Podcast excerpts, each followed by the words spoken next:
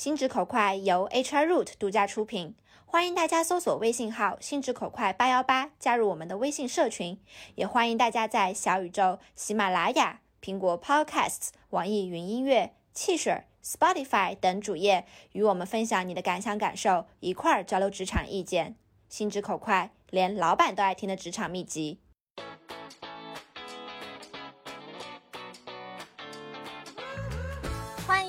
进入我们心直口快的直播间，这是我们第一次线上的音频直播，然后紧张又激动。今天这一期呢，我们的 topic 就我们的主题叫做“老板也会有年龄焦虑吗？”因为年龄焦虑这个话题呢，是一个当下特别热门的话题嘛，就不管男男女女、老老少少，好像大家都会多多少少有点年龄焦虑的。然后呢，这个现象。在职场中体现的比较淋漓尽致，因为众所皆知有一个不成文的规定嘛，就是说啊，到了三十五岁好像就是人生的一道坎，然后我过了三十五岁，我的职场还能有更好的发展吗？云云的。那么对于女生来说，可能这个更苛刻，就是什么三十岁了，那以后可能就是生娃还是继续打拼，对吧？这个这个纠结大家都有，所以我们觉得这个话题值得来讲一期。所以今天我们还是我跟科娜老师，但是我们额外增加两位嘉宾，他们都是我们 HR Root 的小伙伴，一位是 Kevin，一位是王怼怼，欢迎他们的到来。Hello，大家好，大家好。那我们还是按照以往的惯例，每个人先做下自我介绍吧。呃，大家好，刚克里莎说两位小伙伴，我肯定算是老伙伴了，年近半百。啊，我就看看，我是 HR Root 的总经理，呃，因为最近这个疫情，对吧？公司经营困难，资金缺乏，所以他们把我来堵枪口了啊。啊，老板，你这么说的话，实在是开玩笑，开玩笑，这是个年轻人的节目，你你不觉得我需要有点幽默感吗？哦，好的，挺好，挺好，好的，好的。大家好，我是老王，一直是在媒体上面工作，然后今天正好想跟大家聊一聊关于年龄焦虑的话题，因为我从来没有年龄焦虑，我也没有年龄焦虑。啊，大家好，我是 Kona，是在那个制造型的公司做 HR，然后现在呢，我也是一家科技型公司 Meet Future 的创始人，然后我是八零后，我也是心直口快的主播之一。嗯，对我们今天这一期嘉宾的背景很丰富，因为我是九零后，然后我们有两位八零后和一位七零后，所以大家的立场啊、视角啊会比较多元化。所以今天这个话题，我们就直接进入主题吧。为什么人会有年龄焦虑，以及应该怎么样去应对这种年龄焦虑？去思考这个年龄焦虑到底是真的是有必要的呢，还是说其实是外界给你的一个杂音嘛？我的问题要问 Kevin 和 Kona，就是说你们两位也会有年龄焦虑吗？因为你们都是老板了，对吧？就是为什么你们还会有年龄焦虑？有是为什么？没有是为什么呢？我大概是在三十岁出头的时候，我曾经是有过年龄焦虑，因为那个时候呢，我刚刚从我自己创业的公司里面出来，重新想去职场去打工。之前从大学毕业到我创业出来这段时间，应该算是非常顺。但是出来之后再找工作的时候呢，发现要找一份自己很理想的工作，好像不像我以前过去那么容易了。那个时候有一点点焦虑，因为那个时候处在什么呢？三十二三岁，不上不下。我觉得说这种状况不能延续太久，太久的话，我会觉得我对我的前途有些担忧。还有呢，就是年少得志害死人的，年少得志会对自己有一个错误的评估，总觉得自己很厉害，总觉得很多事情只要想做自己都能做得到。后来发现其实你也就是一个一般人。那么这个阶段其实人是很煎熬的。但是到现在呢，其实我这两天疫情，我在家里面小区里，然后有几个邻居，什么人都有啊，老外啊，什么的邻居在踢球，然后他们缺个人，看我在旁边看，让我上去踢。我在大学出来毕业到现在几乎没踢过球，我踢了五分钟我就吐了。那个时候我是觉得什么呢？呃，我没有焦虑，我觉得我有点感伤。二十多岁到四十多岁。怎么就是一瞬间？因为在大学的时候，我是能够上午献了血，下午还继续踢球的人。突然发现球都拿不出，所以这个上面呢，我觉得是有点感伤。我觉得真正的焦虑是在三十多岁，对自我有一个正确的一个认知，然后你把你对人生的看法看得相对通透之后呢，我觉得焦虑可能就会慢慢的就疏解。明年我就四十了。其实我清楚的记得我自己的年龄焦虑出现的第一次是在我的二十八岁。为什么我记得那么清楚呢？二十八岁是我职业生涯从 self management 到 manage 一个 team 很大的转变。你要知道，在职场里边，你管自己和管一个团队，或者说你要向上向下去负责，是完全不一样的一个事情。那我呢，可能和 Kevin 的焦虑呢有点不一样，就是我们完全是相反的焦虑。Kevin 是因为年长了，要从创创业再去找机会的焦虑。我是在企业里边，从只要管好自己就 OK，到我二十八岁，其实二十八岁是一个比较好的年龄，因为那个时候无论精力、体力还是阅历嘛，差不多有四到五年的工作的经验，其实都是在处于要向上走的那个阶段。我的焦虑呢，其实相反，我是反而觉得自己太年轻、太嫩了，因为我要管差不多全国的销售团队三百多个人，销售嘛都是很厉害的，然后我是 HRD，我在各个场合希望自己看上去。比较资深，所以我那个时候外在的打扮，自己心里暗示了很多。我基本上就黑长直，然后都是穿职业装。我希望就是外表来印证内在，说，哎，我可以 hold 得住。因为我的一个领导 GM，他是一个五十几岁的老外，然后我要陪他一起去出席很多的，比如说董事会议啊，包括跟他去美国去 global 的会议。所以那个时候我是非常焦虑的。我是想我自己是不是太年轻，是不是可以 hold 得住这些。交给我的责任，那反而到现在了呢？经历了很多 case 之后，我会发现说，这些沉淀下来的东西呢，让我即便年龄上去了，反而我那个焦虑感会越来越下降，多了几条皱纹，反而是 hold 得住这些事情了。嗯，对，所以我是现在很感恩在这个年龄段的。很多时间我们都在平衡三个力嘛，我们的体力、心力和脑力。我一直在想，是什么时间段可以把这三个力都结合到最高？其实我觉得这本来就是一个伪命题。为什么？因为在我们年轻的时候，体力非常旺盛，精力真的是用不掉，心力也比较的足，因为我们会有很多试错的机会。但是我们脑力，脑力是分我们的经验和以及我们经历的事情，以及我们读过的书一些知识的积累，那是很弱的。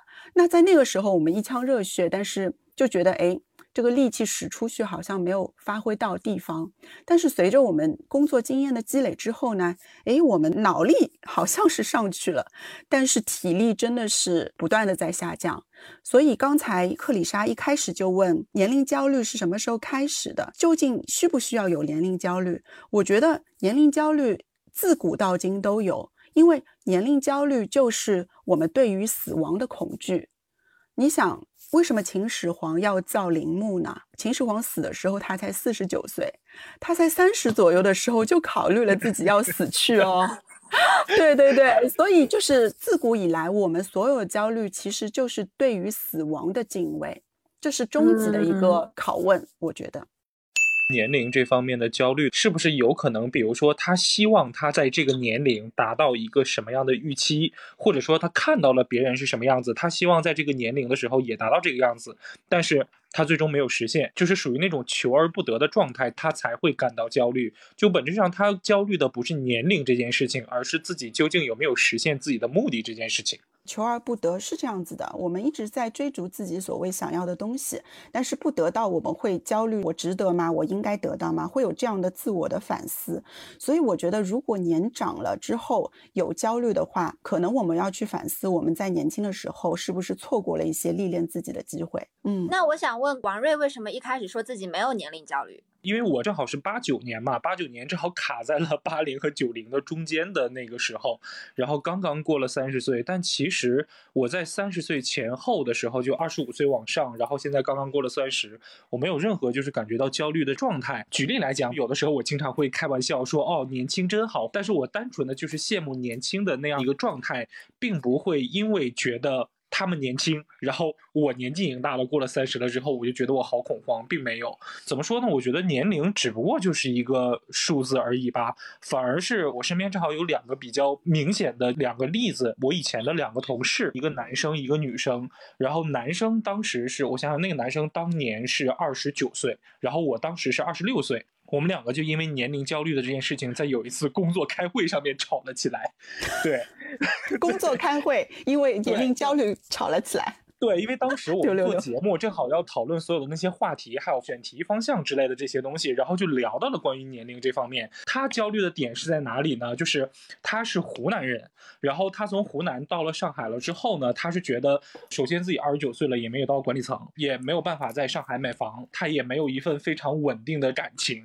对，就是各方各面，就他就觉得我都已经二十九岁了，我为什么还是这样漂泊不定的一个状态？我说，谁要求你在社会上就是二十九？九岁、三十岁的时候，你一定要买车买房，你一定要有一个稳定的感情。就谁要求你这件事情的？然后他还不承认自己背负了所有的这些东西。到后来，我印象蛮深刻的一件事儿是，好像正好是他三十岁的那一年，他母亲去世了，对他冲击还蛮大的。他就从上海回到了湖南。回湖南之后，他非常快的买了房子。然后自己做了一个小的工作室，找了一个女朋友，后来很快就结婚。就现在你再看他的状态，包括再去跟他聊天的时候，你会发现他忽然之间有了安全感了。就这个反差让我觉得非常非常大。这是男生，然后另外一个女生，女生的那个同事是她当时正好也是三十岁，未婚，然后没有生孩子。然后呢，也没有进管理层，也没有什么所谓的大厂的那种工作的经验，他就非常的焦虑和恐慌。当他跟我聊到这件事情的时候，我才发现，我作为一个男生，其实我 get 不到一个女生在三十岁的时候，就是她可能要背负这么多的压力和所有的一些想法。这两件就是关于年龄焦虑的事情，是对我触动非常大的。但是。反过来讲，我是觉得焦不焦虑这件事情本质上是自己决定的，不是别人决定的。我只要做好我自己愿意做的事情就可以了。挺好的，我比较同意一句话，就是说焦虑这个事情。主要其实是看自己，因为我也是没有年龄焦虑的，但是我是有过年龄焦虑，然后到了一个就是完全不 care 这个东西的，因为我记得很清楚，我是我是二十五岁的时候有年龄焦虑，然后就是有点防患于未然的感觉，就是呃二十五岁的时候看了一本书，然后那本书叫做《三十岁的中年危机》，我印象特别深，我当时看这本书的时候，我老板正好三十岁，然后她也是个女性嘛，她说为什么你在看这本书？她说应该看这本书的是我，但其实那本书采访了很多很多。的女性，就是说这个三十这个数字到底是谁规定的？就是为什么女生都很害怕说自己过三十岁生日这件事情？就是从那一刻开始就会去想，为什么不是二十九岁？为什么不是三十一岁？为什么就正好是三十？这种意识形态或者这种想法到底是谁灌输给自己的？就是从这个角度出发了之后，就会发现说啊，其实都是一些比较外在的，就是比较社会强加给你的一些想法。就是其实自己过好自己的人生，到底是三十还是四十，其实不 care 的嘛。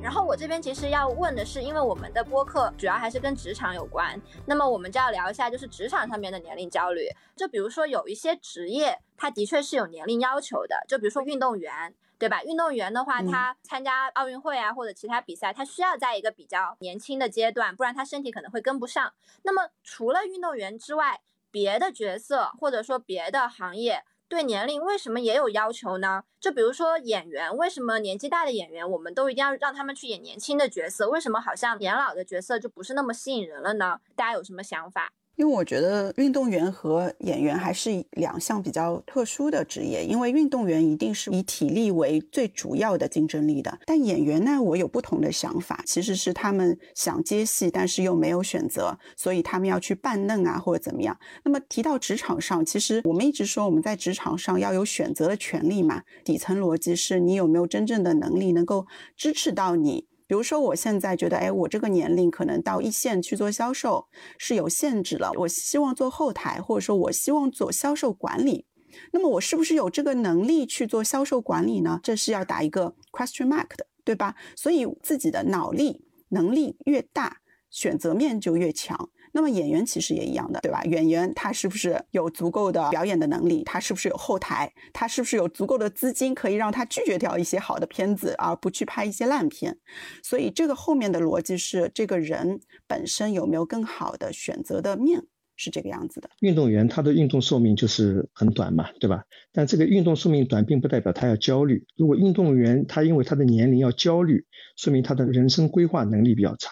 当他知道他的运动寿命是有一段的，可能体操运动员过了二十岁他就应该有别的，他其实在他做运动员的时候，应该为他的下一步已经做好了一些准备。那么这个我觉得，我刚刚上班的时候，我的老板跟我讲一句话，到现在我非常受用。他说，当你对一件事情有足够的心理准备和备份计划，你是无畏的。人之所以有恐惧或者有焦虑，是因为他没有对接下来的人生没有充分的准备。其实我们会看到有很多好的运动员，比如像姚明这样的，他会知道说他在做运动员的时候，他已经在布局他的下面的一步，所以每一步走得很从容。前面讲的演员，其实。演员现在如果说大家觉得有年龄焦虑，是因为这个社会的信仰或者是价值观的垮塌。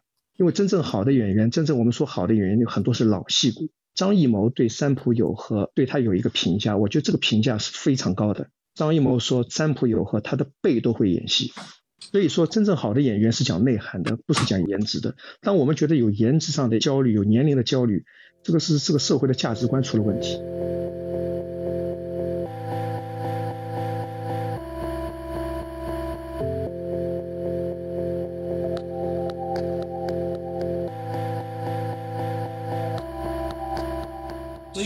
跟老板观，我跟 Kevin 的观点有点不太一样哎，就是我觉得。很多焦虑其实是来源于更长远的一些规划。我举例来讲，就比如说有很多人会觉得，哦，我是不是三十岁或者说三十五岁的时候我可以财富自由？比如说我们要做一些下一步的目标，还有包括一些规划之类的。就我反而觉得你做了再多目标，但实际上外部的环境是变化的越来越快的。然后我把目标放在那里，我三十岁的时候我想财富自由，或者说三十五岁的时候我一定要拿到公司多少的期权，多少多少的股票。不是说有这个预期或者说有这个规划是一件坏的事情，但与此同时你一定要做好一个。准备就是你达到不了，就是你有可能做不到这个目标，你要有这个心理准备。如果没有这个心理准备的话，那到那个时候他是一定会焦虑的。所以你讲到这个呢，我觉得那这种焦虑是存在啊，是有很多人有这样的焦虑。我觉得问题出在对人生的一个认知、一个价值观、对自我的认知。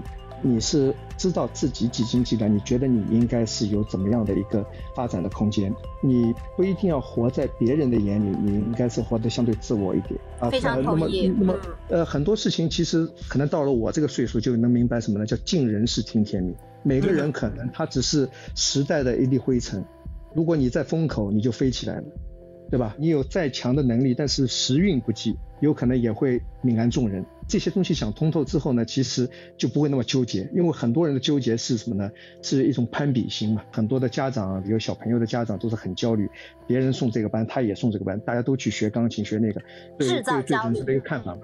哎，所以就是很多事情是什么？就尽力而为吧。其实我觉得人生的过程中最重要是你参与过，你的过程中你经历过，结果是一个副产品。你讲这段话的时候，我一下子就是因为之前的时候刚开头，克里莎问我你为什么不焦虑，当时我没想动。你讲完这个之后，我忽然之间想到一件事情，可能是我不焦虑的一个根源，就是我从家里那边离开，因为从老家那边离开，然后到上海的时候，记得当时我外婆跟我讲一句话，她说：“孩子，家里也不求你赚什么大钱，也不求你多成功，你只要把你自己做好就完事儿了。”然后呢，他当时还特意嘱咐我一点，当时我没有明白他说的那句话。他说：“你要学会做一个普通人，做人呢不要太过于自尊。”我当时听完这句话了之后，我就很奇怪，我就说，从小到大的接受的教育都是你要自尊、自强、自立、自爱，对吧？当时我外婆就跟我说，她说，如果你要是太过了的话，那么你会导致有一件事情，就是你被别人说不得。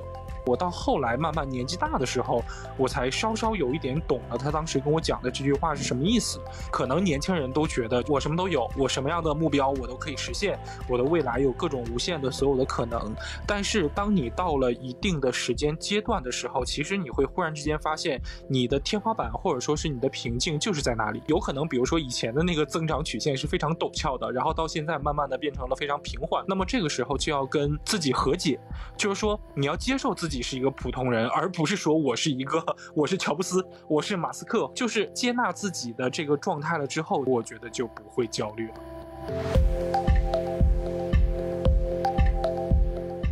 但是，但是我非常不同意。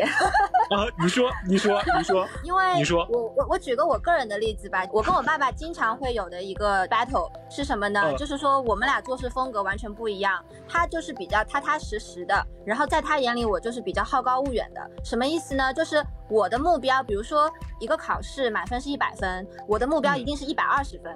为什么？因为我知道如果我的目标放到一百二十分，那么即使我考不好，接下来也正好是一百分。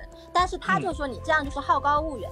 他说你应该，比如说我知道我的实力是八十分，那么我的目标就放到八十分，这样我考到八十分了，我就很开心。他说你的目标放到了一百二十分，你只考到个一百分，你就会觉得哎呀，我怎么又没有达到我目标呢？你就会很难过。我跟他一直一直真的是从小到大，包括到最近，我们还因为这个意见的分歧，然后我们就表达过不同的想法。但是我一直不觉得自己是错的，因为我觉得，嗯比如说你前面说要认识到自己的天花板什么的，我觉得我特别同意 Kevin 讲的一句话，就是到了一定的岁数，就是要尽人事知天命。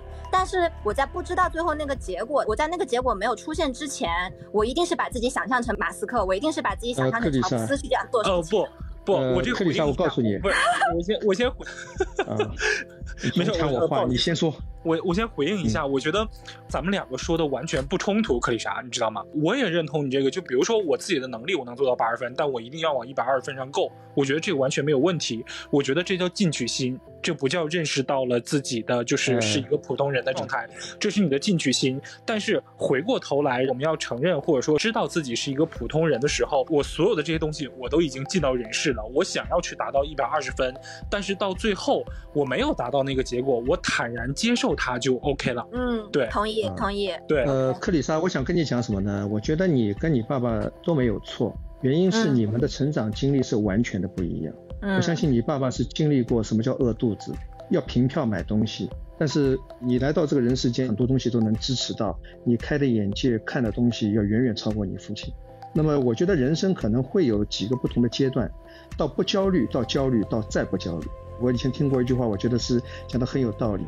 人其实有两次生命，第一次他生出来的时候，他就有了生命；第二次他有生命是他知道生命只有一次。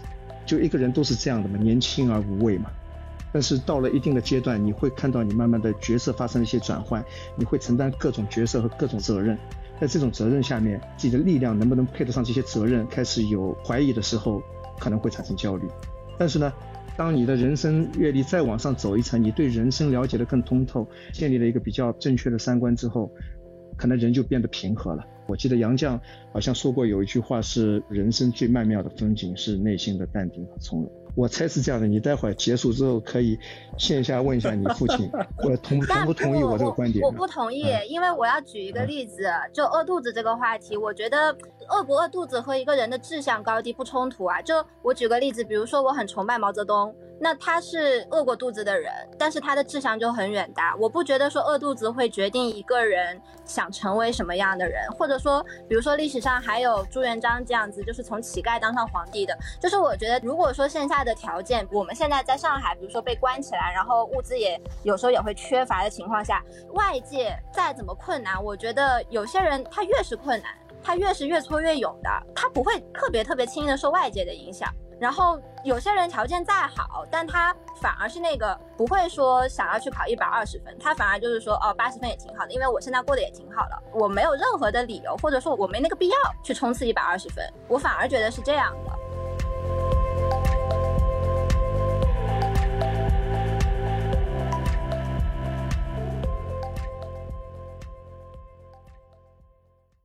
哎，科纳老师呢？科纳啊，我在，我在，我在。感觉只有三个人了。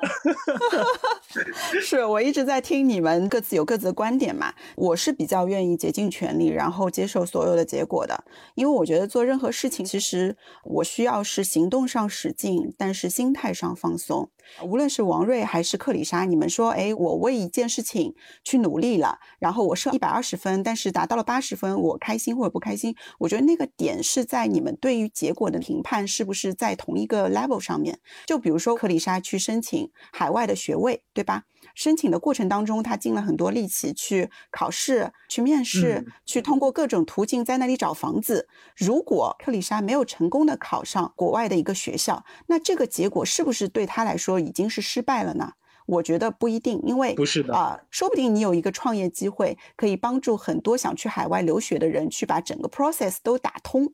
我觉得任何一个努力，只不过你的评判标准说我一定要考上，这才是评判的标准，但不一定一定会有意外的一个收获，只是你有没有去尽力过。所以我觉得很多年轻人啊，放过自己和躺平是有天壤之别的。躺平只不过是对自己不努力的一个借口而已，但是放过自己是看到遍体鳞伤的自己，不好意思再把自己的伤口上撒盐，所以这有天壤之别。就是焦虑有时候不一定是一个贬义词的，有时候我们把它转化为动力，反而是一个好事情。嗯是的，哎，但是你提到这一点，其实我稍稍有一点困惑的，呃，我不能说是困惑吧，有一点东西其实想大家讨论，就是刚才提到有一些职业，它的确是对年龄有要求的，对吧？那像运动员的话，的确是他要在他整个身体机能最好的时候去做这个，但是有的时候更广泛意义上面来讲，职场人当中所有的这些年龄焦虑，反而会不会是因为公司的一些制度，或者说是市场上面的一些状态，包括对于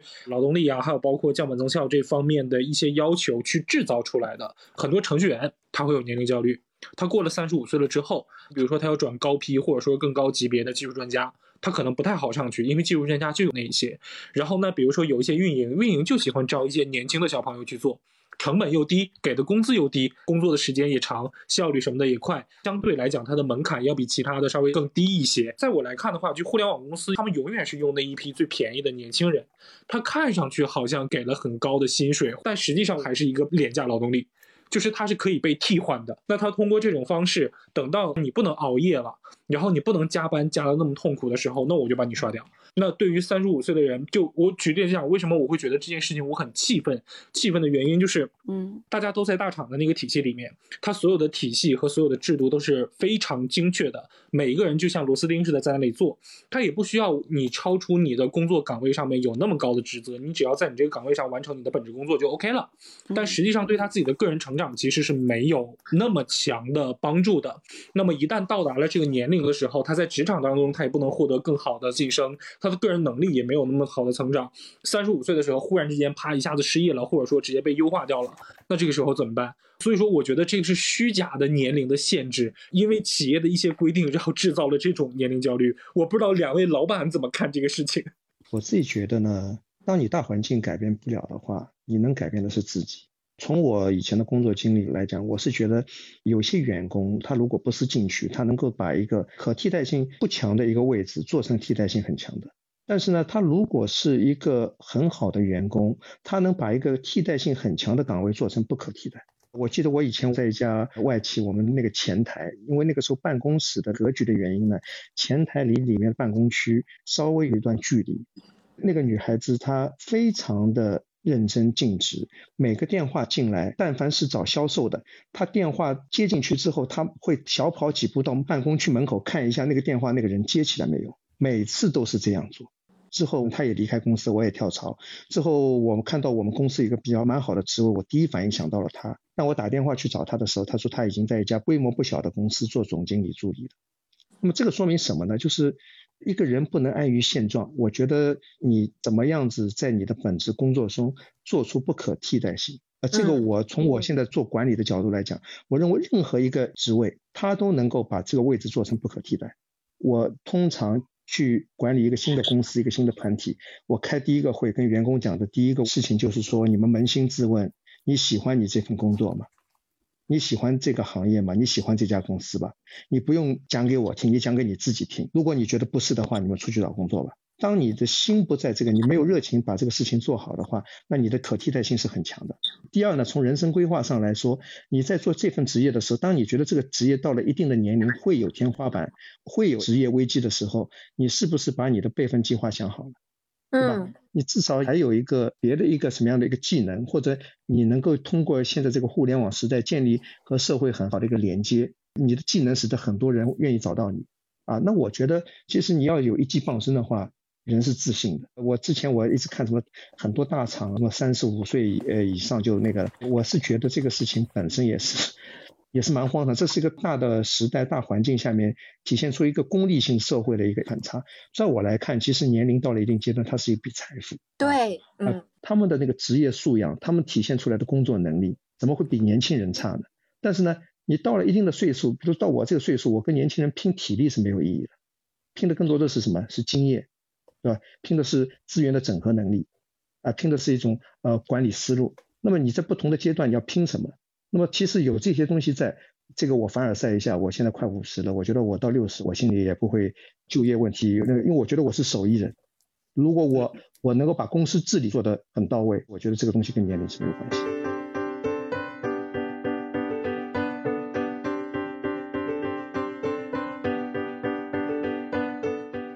和他的体力以及他现在职位的这些认知啊，是有时代的变化的。就是时代我们是改变不了的嘛。就举一个例子，现在是可能大厂盛行的时代，就是比较多的愿意去加班啊，或者说很多的工资是给到他体力，也不是因为能力啦，因为他体力高，所以给他更多的 salary。但在我十几年前入这个职场的时候，其实大部分我们都希望入外企嘛。那外企它其实是走过这一个历史的，有很多外企它也是私企来的。那么曾经也是所谓打引号的压榨过员工，经历过来的。那么到了一定规模之后呢，到了中国的外企呢，比较推崇年资高的人作为管理者或者说高 level 的人了，特别是德国企业还有日本企业为代表。其实我为什么二十八岁有年龄的焦虑，是因为我觉得我在那些企业太年轻了。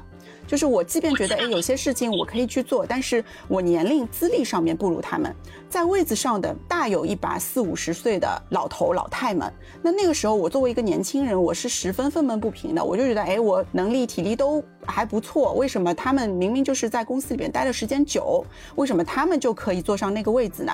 那个时代其实是推崇年资越久越老，就是姜还是老的辣。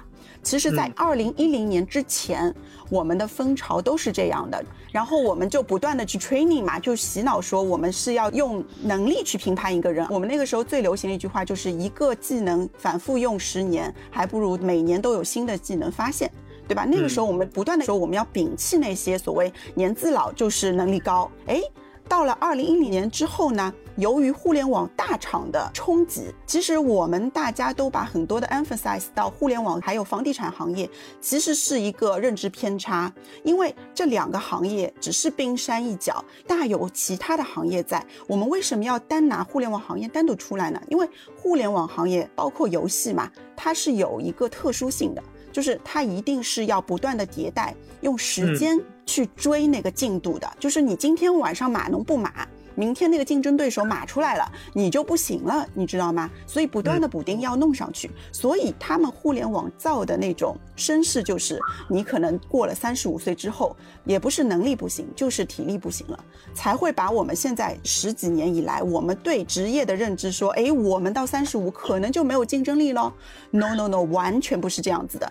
包括互联网大厂里边，你从 P 值到 M 值，比如说现在什么职位是非常紧缺的，就是 Project 也不知道。Program Manager，他这个职位是非常紧缺，因为他是从码农升上来的，他知道客户的需求，然后呢，用人的语言把它转化为机器的语言，技术的语言。对，这个是所有程序开发里边最缺的职位，因为你知道吗？程序员他是没有应用场景的那种想象力的，他觉得他的那个程序编出来之后是很 work 的，但是真正在我们 user 端的话，其实是一个反人性的操作，所以那个 Program Manager 他是很重要去迭代的。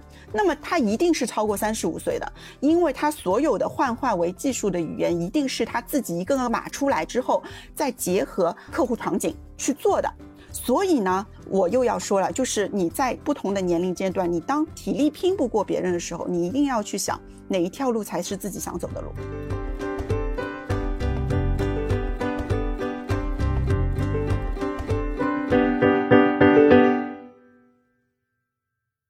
嗯，一定会有机会。还有一点，我特别要说的是，我们一直是崇拜专才，但是我觉得专才和你不断的去结识人是不冲突的。我的意思是什么？如果你是一个码农，也不影响你码农出去社交，对不对？因为你所有的第二职业，包括斜杠，一定不是你在家里闭门造车，或者说在家里去码农去结识出来的，一定是不同的。你所谓的贵人去引发你，就有些人是可以有资源给到你的，他欣赏你；有些人他不一定有资源，但是这个 idea 他想出来之后，在他身上不 work，但是你拿过来，你可以 work 了。所以我要说的是，大家在走技术条线。或者专业条线的时候，一定不要忘记和有智慧的人多去聊，去多约咖啡，多跟他们去说。那你一说这个，我一下想起来之前为什么不太同意，就 Kevin 说做那种太过长远的规划，因为相比来讲，我可能更专注于你把当下的那些事情去做好，就是分内的事情我全都做掉，那分外的我有精力的，我也会去把它做好。我只能说从我自己的经历出发，就是有一天你会发现，有可能无心插柳柳成荫，包括到咱们公司来，我跟 Kevin 认识也是通过机缘巧合，并不是说我要去找工作然后认识了 Kevin，而且当时我们两个也没有太熟，只不过是当时他有一个东西告诉我说这个东西你一定要帮我弄好，我说好的，那我把所有的这些事情都弄完，但其实我对他这件事情我可做可不做，或者说我也没有必要那么上心。后来呢，Kevin 就问我你要不要过来，所以说我是觉得在当下有的时候你看上去很多没有意义的事情。或者说是看上去好像没有什么太大的实际价值的时候，到后面它会有果子出来的。嗯嗯，有一个 favor 让你去做的话，你一定可以把它看成是一个机会，是建立你个人品牌的一个机会，说不定会无心插柳柳成荫的。说到互联网大厂，其实你们会发现，就是现在市面上很多公众号特别会制造年龄焦虑，不管是年龄焦虑还是容貌焦虑，会有那种文章以啊一个九零后啊年薪百万。或者说一个九零后啊，就做成了总经理，这种标题一出来，就会让普通的老百姓觉得说啊，这样的一个个例是一个常态，从而使人感到说，嗯，自己现在比如说八零后了，然后还没有拿到年薪百万，或者说还没有坐上总经理的位置，是不是我就落后了？但是恰恰是这种宣传，让大家会把那种个体当成常态而产生焦虑，尤其是在互联网大厂，因为大家都知道互联网大厂的薪资会比较高嘛，所以的话。就当我们把眼光放到这些公司的时候，会觉得说啊，是不是那样才是一个常态？但其实就像柯纳老师刚刚说的，这些公司其实只是所有公司的冰山一角，不要被这种 title，不要被这种标题吓到。对，嗯。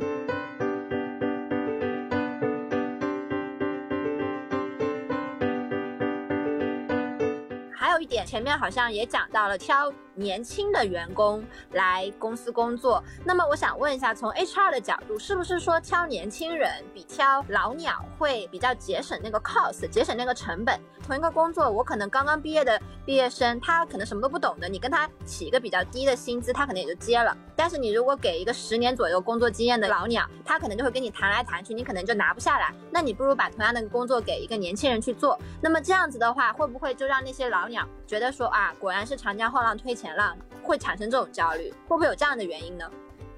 我觉得这个事情没有标准答案，这是 depends。从我个人来讲呢，并不代表说年龄大一点、工资高一点，它的这个能效、它的性价比就差了。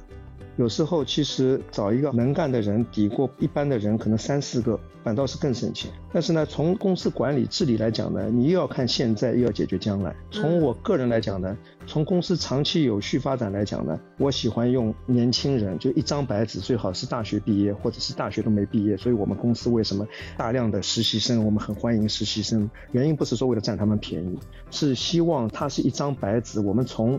一张白纸代替，他如果在别的公司，在社会上已经工作四五年，可能带来一些别的公司可能一些不规范、不好的工作习惯，甚至一些不好的三观，这个对公司伤害是很大的。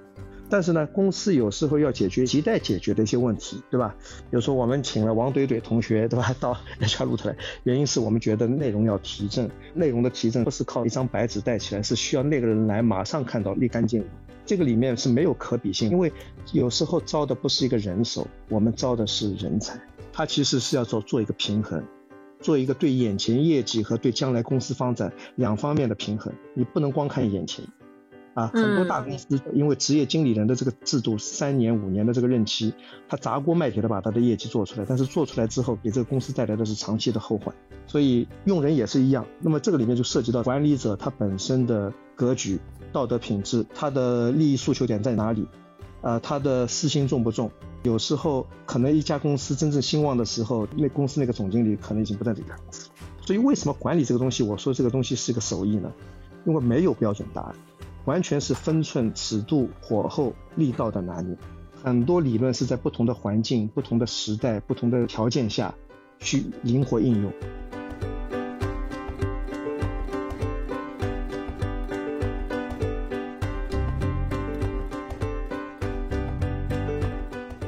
啊，这方面我的想法可能相左一点啊，就是嗯，我觉得在 HR 方面，就是会不会跳年轻的 low cost labor，这个本身就不是一个问题，因为我们不会发生这种问题。为什么？因为我们对于不同的职位有不同的 JD 的。比如说，我要招一个 junior 的一个职位，我一定会去选相对来说年轻的、职业的经历浅一点，但是我会给他很多试错的机会。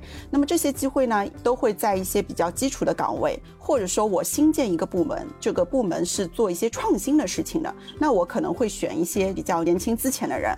那么。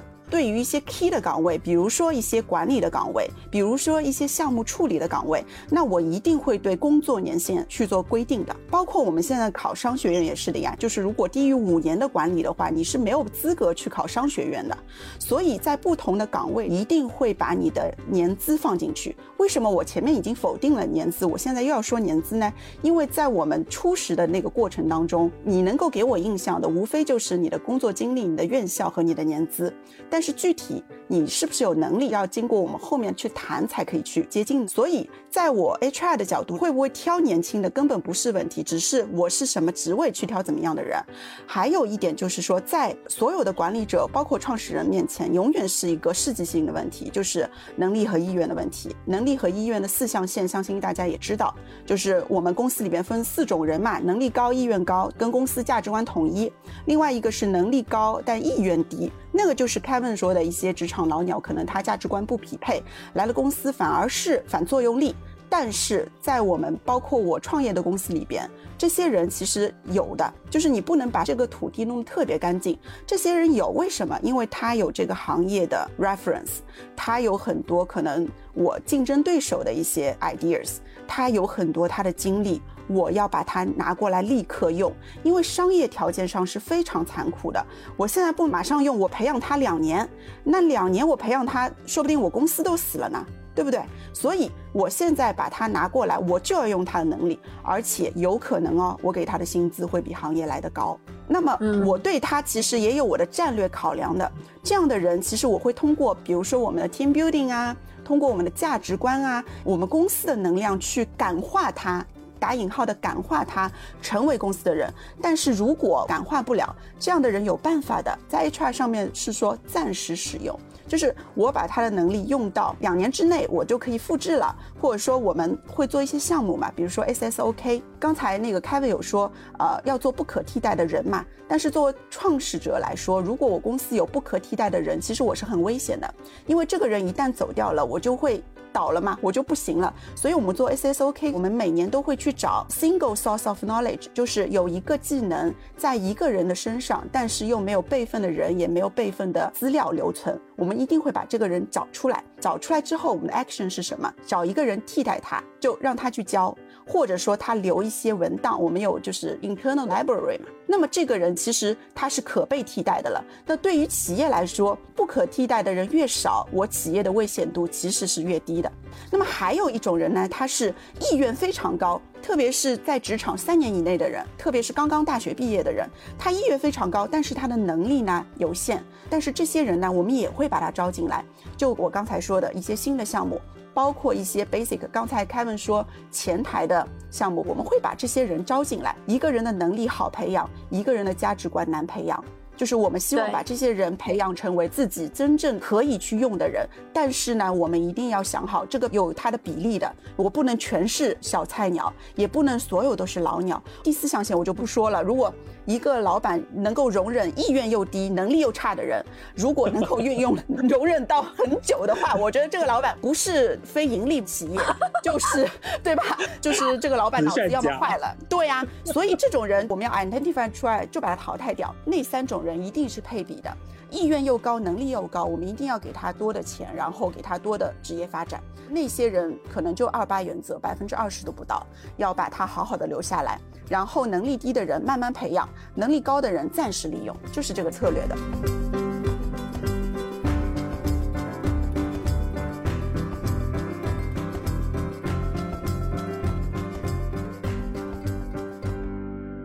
多人到了，比如说三十多岁甚至四十多岁的时候，大家在思考自己的职业发展的时候，会觉得说现在做这个工作已经到了一个天花板，那么大家可能会考虑转型，这也是一种可能解决年龄焦虑的方式。但是这个转型的过程有什么样的风险，或者说怎么样转型才可以让自己转得漂亮、转得成功？几位有什么想法或者经验可以分享吗？我自己觉得，就是很少一部分人，他一开始走上社会工作就是做他喜欢做的事。呃，大部分人首先是为了维持生计，为了糊口啊。但是呢，从长远来讲呢，我是非常不鼓励员工做他不喜欢的事。那么怎么解决这个问题呢？你是要在工作中去发掘这个工作中的美和快乐，这个很重要，就是对自我和对工作都是一次全新的一个发掘的过程。有很多那个电影明星都是有这样的经历嘛，都是陪着好朋友去考电影学院，然后朋友被刷下来，他进去了。他以前从来没想过自己做演员，然后做了好的演员，做了一个明星。人在自我探索、在自我认知的过程中，还是需要花点时间的。有外因和内因，我觉得是个顺其自然的过程。王瑞也提到，把眼前的事要做好，对吧？在做好的过程中，其实慢慢的会有些延展，自我的能力也有提升，外围的环境也有变化，在工作中你对外的连接也会越来越多，就开始有新的机会。人的一生其实是在探索的过程中，不断试错的过程中。我也没觉得这个事情上是有一些特别的标准的一些做法。啊，但是我觉得就每个人认真过好每一天，然后认真的做好每一件事。但是呢，认真做好每一件事跟自己对人生有一个大概的规划并不冲突啊。这个规划并不是说不可以调整的，是在你的成长的过程中不断的发现自己的兴趣点，包括外围环境的变化可以做调整的。将来你是在一个领域里面做成很深很专，还是说你做成一个斜杠有另外一个技能，这个是个自然生成的一个过程。可能岁数大了，我比较崇尚什么叫顺其自然啊。但是呢，你的心态、你的人生态度是要主动积极的。我觉得这个转型的前提是你已经把自己的专业的东西走到头了，还是说你突然发现你不喜欢了，所以才需要转啊？还是说我年龄到了，我是不是要去转？我觉得更多的是年龄到了，对对对，明白。其实我是有三个建议啊，比如说年资到了一定的程度，比如说女生我超过四十了，男生超过五十了，我是不是要去转？我其实我有三个建议，一个就是你要转行业。其实你在一个行业时间久了，你的视野是 limited 的，而且啊，我现在发现很多转行业的人，他反而可以在另外一个行业去找第二春。我举一个例子啊，现在我自己的即将上市的那家公司，它是做半导体行业的 automation 的，就是它做半导体行业的自动化的那种传输系统的。现在我们不断的去挖哪些人呢？你真的可能想不到，以后就所谓没有行业的壁垒了。就我们现在挖的一些人，是从汽车行业出来的。这些汽车行业的老鸟，他可能已经四十几了，已经真的在汽车行业已经干了天花板了。但是我们把他挖过来之后哦，哇塞，第二春来了。他无论是薪资还是技术也好，应用场景也好，都是一片开阔的天地。因为已经打破了行业的壁垒，跨行业真的会把你的身价抬高的。这个就是要具体的问题去具体分析了。再举一个例子，现在未来嘛，我们都说未来是车企嘛，其实不然哦。未来挖的人其实只有百分之三十不到的是汽车行业挖过来的人，未来挖了很多，比如说社区运营的人、互联网的人。然后还有一些做媒体的人，就是未来它其实不是车企那么简单了。包括我们现在很多新能源的一些机会，所以我是希望，如果真的是走到天花板了，你去干不同的行业、跨行业的时候，你在你特定行业那些知识，对于跨行业的人来说，他们会眼前一亮的。到新的一些行业，他们没有用啊，你就是老牛了，你就是老大了，你也可以坐地起价了。第二个建议呢，你们有没有发现有很多就是比如说企业家，企业做好了之后，他们愿意做 consulting，就是他们愿意去做咨询，咨询，好为人，哎，对，好为人师。对我现在看到很多大学里边的教授啊，比如说校董啊，有一些也是企业里面做好之后转过来的。哎，为什么好为人师比教授这个市场的欢迎呢？主要是分两点。一点就是你已经在这个行业里边做好了，你的眼光是不是非常独特？你的一些走过的路、看过的书，是不是人家要踩在你的肩膀上去学习？所以有时候你的一个 idea 对人家来说是一个很好的超速发展的机会。那么现在都是知识付费的环境嘛，很多的一些 idea 可以去知识付费出去。而且呢，我发现这种企业家哦，金钱对他已经没有太多刺激了，很多刺激是他说出去的话，有很多人推崇。为什么很多人要写书呢？对吧？有很多人买单，有很多人说：“哎，你的一句话点醒了我。”这个其实是他们自我认知，包括自我的一个成就感体现。这也是个人价值的体现。而且呢，做 consulting 不用朝九晚五。因为我是接触了很多讲师，很多 consulting，包括学术很强的一些人，他们时间管理非常棒。他有可能一天他讲课排得满满的，但是两天他就完全闭门了，做自己爱做的事情了，不用九九六，不用朝九晚五，他是不是时间成本也很低了呢？对吧？对。所以第二个路是做 consulting，第三个路呢，现在特别的实行做投资。投资分两种。一个是你积累了一定财富，你手上有个人的一些资金，但是你个人资金可能你去看的一些投资是一些小的天使轮的小标的，对吧？你做一级的肯定是不拿自己的钱的。然后这些投资呢，我个人建议一定要是你以前做过的行业，因为你有独到的眼光，对吧？对。然后你再有对一些做投资的人陪伴你，还有一些比如说律师朋友等等陪伴你去做一些投资，哎，这个是非常有意思的。投资不仅仅是赚钱，投资是一个很好的 social 工具，而且在投资的过程当中，你投了一家公司，哪怕我举个例子，我就投一个团购实行，对吧？我投一个团购的平台，我就没什么钱，我投一个宝妈五万块钱，那是不是我每天跟这个有关的信息，我是不是都收集进来了？对于我来说，是不是一个学习的过程？这个就是推着我去学习。那么还有一种投资呢，就我不建议个人去做，就是说你拿机构的钱，或者说你去集结一些资金去做，比如说 VC。那这个呢，其实要有一个圈层的，你要结识一些投资的朋友。然后呢，你究竟是 focus 在国内，还是说你 focus 在某一个国家去做投资？这个要长久的去做了。而且呢，嗯嗯，对，这个就是要当做一个企业去。做这件投资的事情了，但是呢，现在很多很多的人哦，都已经做这样的事情了，因为职业做了久了，都要去撬动经济的杠杆了。对，嗯，所以这三条路是我希望就是走到天花板的人去做的。嗯。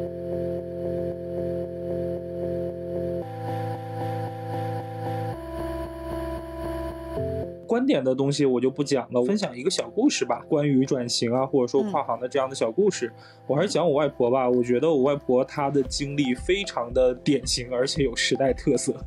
对我外婆当时最年轻、最刚刚开始工作的时候，实际上她是商场的营业员，就是卖文具的。然后呢，后来一步一步的，她自己做到了楼层经理，做到了工会主席，然后最后做到整个商场的总经理。她当时遇到了一件蛮大的一个转折点，就是。是忽然之间，那个年代嘛，肯定都是国有的这种，然后忽然之间要转到机关那边去工作了。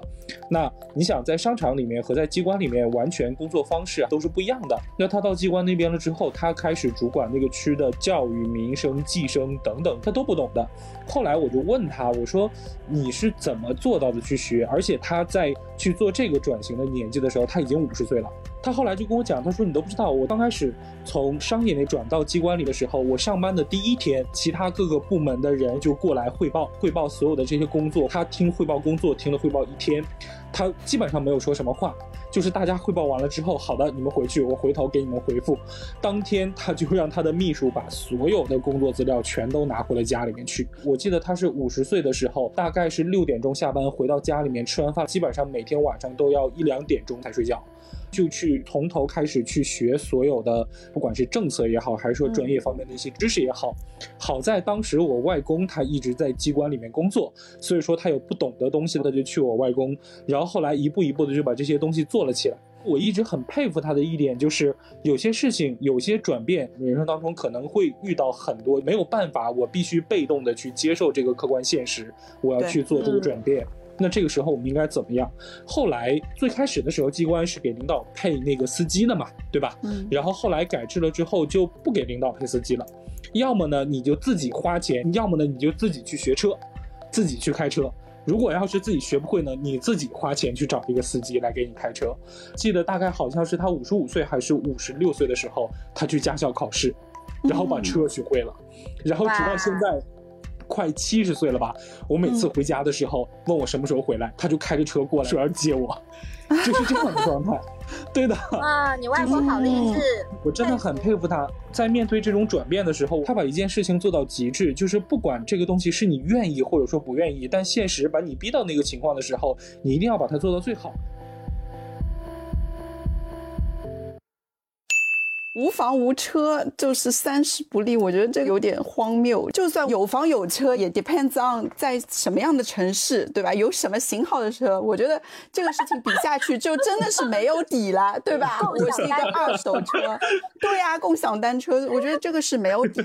三十这个坎，可能男生女生又不一样，但是它一定是一个成熟的 milestone。是不是要有房有车？我觉得不重要，就每个人立的 target 不一样。我觉得人生要有一个定位。这个定位呢，你如果拿到了，那我觉得就是三十而立了呀，不一定是有钱就是三十而立。而且呢，我又要 Q 到刚才的一个话题，就是说九零后年薪百万，我作为一个负责任的 HR，如果九零后现在年薪四十到五十万，我觉得 make sense，OK 的，但也是少数。但是一百万，细思极恐，就是说它背后一定有很多的。Question mark 在的，她有可能是马云的女儿呢，对吧？她有可能是王思聪的表妹呢，对不对？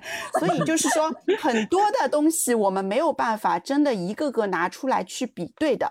但是如果我们把个案去当做我们的标榜的东西的话，它可能是一个灯塔。就是我可以天天说我要年薪百万，但它不可以是一个我必须要达到的目标。在我们这个信息资讯爆炸的这个时代啊，一个人又保持一个非常好的思辨和洞察力很重要，因为太多虚假信息，拿一些个案作为普遍来看，看了之后大家都觉得活得很自卑，其实大家都还 OK 的啊，所以呢，这个是我想提到的。那么三十而立，我自己觉得是这样啊，三十而立，我更多的是看是心智，而不是他实际他的年龄。是他的人生阶段达到了这么一个阶段，而且呢，这个东西并不能用物化的物质的东西去衡量，这个衡量方法既不科学也很粗暴。最重要是说，他能够到了一个阶段是把控自己的人生，初步建立了一个比较完善的三观，能够在一个城市或者在一个地方从容的生活和工作下去的这样子的一个能力。所以这个里面可能跟有没有车、有没有房、结婚没结婚没关系。那么有些人可能心智成熟比较早，可能他二十三四岁、是二十四五岁，他就到了三十而立的这种阶段了。有些可能说他开窍比较晚，可能到四十岁还是一个巨婴。以房以车为标准的话，在上海这样的城市，我认为相当一部分人可能到了四十岁、五十岁还立不起来，这不是他们的问题。这不是他们的问题，是这个时代到了一个新的阶段。我大学毕业，当然我那时候工作还不错。我九五年毕业，我是很幸运的，我自己很努力。我九八年买了自己第一套房。这种事情，我认为在以后，如果我现在大学毕业，哪怕我九八五，我也不敢奢望。其实我后来看了一下，人家孔子讲三十而立的时候，人家说的是他到三十岁的时候学周礼已经很圆满了，他可以很熟练的那种应用。虽然他的生活比较穷困，但是不改初心，克己复礼。这个立呢，是排除外界干扰的观念和学说的立，是初心之立，和物质的多寡是没有关系。本质上来说。三十而立就是孔子非常个人的目标，可是到了现在变成了我们一个非常普世的一个标准，就这件事情就很可笑呀。孔子也没有要求瑞哥一定要三十而立啊。对对对，瑞哥是文化人，解释的非常通透，我非常认可。刚刚刚刚 Kevin 说的一点，我也有反思，就是时代不同了。因为我在想，就是作为九零后代表，很多我跟我的朋友，我们的这种年龄交流，或者说是一种。压力其实是来自父辈，就是 就是会觉得说，会觉得说爸爸妈妈那个年代，他们一路走来都是靠自己打拼的，然后就好多时候我都觉得哇，他们好了不起啊，就怎么做到在我这个年纪就又结婚了又有娃了，然后还得。天天送娃上下班，然后还得买房，然后还得买车，就他们都做到了，然后再反观现在做不到的自己，会觉得说是不是我有什么问题？但是时代不一样了嘛，如果你正好在风口，那么你就被推上去了，就是像千里马也需要伯乐一样，如果你再怎么怎么样，你不在那个风口，你可能不如站在风口走得远，或者说是起飞起得快。然后我就想到了这一点，为什么说我们现在明明物质条件变好了，但是大家精神好像更焦虑了，或者说明明物质条件变好了，为什么我们还越来越卷，甚至是觉得自己反而就是活在贫。穷中啊，就是每天每天都盼望着发工资的那一天，就是这个到底是 这个到底是为什么？对，就是我觉得这个可能是真正的灵魂拷问。我觉得是人不患寡，患不均吧。以前其实它的信息流通并没有那么的通畅的，可能比如说人的社交圈子，还有包括他接收到信息的圈子就是这么大，他看到的世界呢也就是这么多。但是现在我们获取信息的方式越来越多了，然后什么样的人你都能看得到。那比如说我在一个小镇里面，我看到人家一个跟我同龄人，然后还这么成功啊，那为什么我做不到？但是。本质上，我觉得首先第一，如果说你意识到了这种差距的话，那么你自己要试图去改变一些东西和试图去做一些努力，而不是说单纯的怨天尤人，为什么他行，为什么我不行？在这里面容我凡尔赛一下，就是我自己当时从家里边来到上海的时候，其实是有一个类似于像这样的契机。我当时是在家里的电视台工作，当时很给我触动非常大的一个事情，就是跟我同组的一个编导的姐姐，她当时比我大了能有六七。七岁吧，忽然之间有一天我们在聊天的时候，就说他的同学得了当年的金马奖的最佳短片。然后呢，我当时我就想啊，你的同学已经得了金马奖了，然后你就在一个东北的地方台上面，然后当一个小的编导，那是什么样的差距，什么样的选择造成了这样的结果呢？后来我又想，那我如果还是在家里做的话，那我再接着往上去做，那可能我也做不了太多的东西，我也看不到更大的世界。所以说我在家里面待了两年之后，很少有我这种回到家里工作之后再从家里面出来的。然后我就从家里面出来，跑到上海看，我就想去看一看外面的世界是什么样子的。我想看看我能做到的最好的方式和地步到底是什么样子的。这种心情和方式的话，我觉得反而可能不会焦虑吧。那好，那最后一个灵魂拷问的问题了。就是大家怎么理解到什么年龄就应该做什么事儿这种话，这种话可能也是 每年回家过年过春节的时候，亲戚之间可能就会给你制造年龄焦虑的一个途径吧。就是大家怎么理解，或者说什么是一个正确的方式去看待这句话？我觉得王瑞刚才举他外呃奶奶的事情，就是反驳了这个例子。他到五十几岁还去学开车，也不是到了什么年龄该做什么事情呀，对吧？所以这句话，柯纳老师觉得这句话就是就是我觉得对呀，特别对于女性来说，你到什么年龄一定要结婚，一定要生孩子，我觉得在这个时代其实是一个对女性不公平的地方。这个时间只有自己可以去定，不是别人来定义我自己的。我自己有一个我的里程碑，我的时间轴。对吧？跟外界其实没有太大关系，而且现在 VUCA 嘛，你到什么年龄，说不定也 miss 了那个 timing 呢，对吧？但这里我想稍稍的就是，呃，也不能说是保护，当然我自己肯定也是觉得到什么年龄做什么事儿，这句话就是扯淡，但是。回过头来讲，我觉得我们抱有这样的观点的人，其实也没有必要，就是我们鼓励大家这么去做。但是如果说某些人他真的没有办法去扛住，不管是来自家里还是说来自其他方面的压力的时候，也请他们就是放心，没有关系的。就是即使你选择了到什么年龄做什么事儿，也没有什么问题。你只要能够很好的跟自己去相处，跟自己去和解，跟自己的家人和解就 OK 了，过得开心快乐就可以了。如果说你实在忍受不了到什么年纪做。什么事儿？就比如说像克里莎这个样子的，对吧？那就 那就硬到了，那就扛到底。我一定我一定要做到，就是说我自己想要做的，我一定要成为我自己成为的样子。但如果真的普通的，就是我们真的就是很普普通通的人做不到的话，做不到就做不到了，那又能怎么样呢？不用因为我们做不到而有心存愧疚。对，嗯嗯嗯，这个事情呢，我觉得是这样的。跟我前面讲的那个观点还是类同。这个年龄，因为现在时代发展，科技啊、物质啊、经济啊都发展之后，跟我们的父母这一代或者祖辈就不一样。我们父母这一代祖辈可能更多的就是生存啊，吃饱肚子。那么现在我们有更多的选择，所以我们现在的年龄其实也分为生理年龄、心理年龄。那最重要的还是心理年龄啊。村上春树他讲过一句话，我觉得讲的是非常好的。他说：“人不是慢慢变老的。”是突然之间变老的，对，就是就是当你放弃了，你就老了；当你是放弃了，就是你觉得你在等待等死了，你就是老了。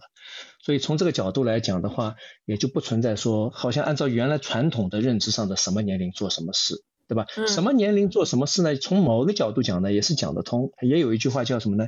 年少呢一定要轻狂，但是岁数大了再轻狂呢就显得弱智。就人 随着年龄增长，年随着年龄增长，他是有自己的知识啊，有这人生的积淀的。就你做出来的事情跟你的人生阅历、跟你的年龄各方面也要匹配。但是呢，这个跟你有冲劲、生机勃勃。这个是不矛盾的啊。我是觉得其实现在，比如说我都快差不多要五十了，我想想都很伤感啊，都是差不多五十。但我觉得我这个心理年龄 有年龄焦虑。啊但是我的心理年龄，我觉得好像一直就是在三十出头的样子啊。所以这个心，我觉得重点是在看心理年龄。我觉得这句话就是说，嗯，把它当成每个阶段的一个 milestone，就像前面康纳老师也有讲到，比如说我嗯到了二十岁，我应该是个什么样的一个心智；我到了三十岁，我要到达怎么样的一个成熟度是可以的。但是如果把它当成一个社会要求的框死的一个标准，就没这个必要，就是不要把它当成一个天花板来要求自己。好的，嗯，那我们今天讨论就到此结束啦，好的，好的谢谢克里好莎，谢谢谢谢谢各位，谢，辛苦了。谢谢各位谢谢，。还有谢谢还有给我们谢谢送直播间的观众。哦，对哦，谢谢，还有哦直播间有有好多人留言陪，我们到现在，对，谢谢谢大家你们的陪。伴。谢谢大家谢谢的大家陪伴伴，希望今天内容对你们有用。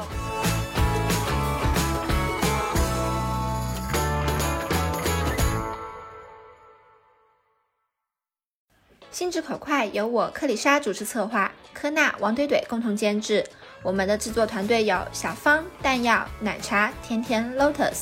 在此特别感谢 Kevin 老板和王怼怼的亲情加入，欢迎大家搜索我们的微信号“心直口快八幺八”加入官方社群，也欢迎打开并关注我们的小宇宙、苹果 Podcast、喜马拉雅、网易云音乐、汽水、Spotify、荔枝 FM、蜻蜓 FM 等主页，与我们分享你的感想感受，一块儿交流职场意见。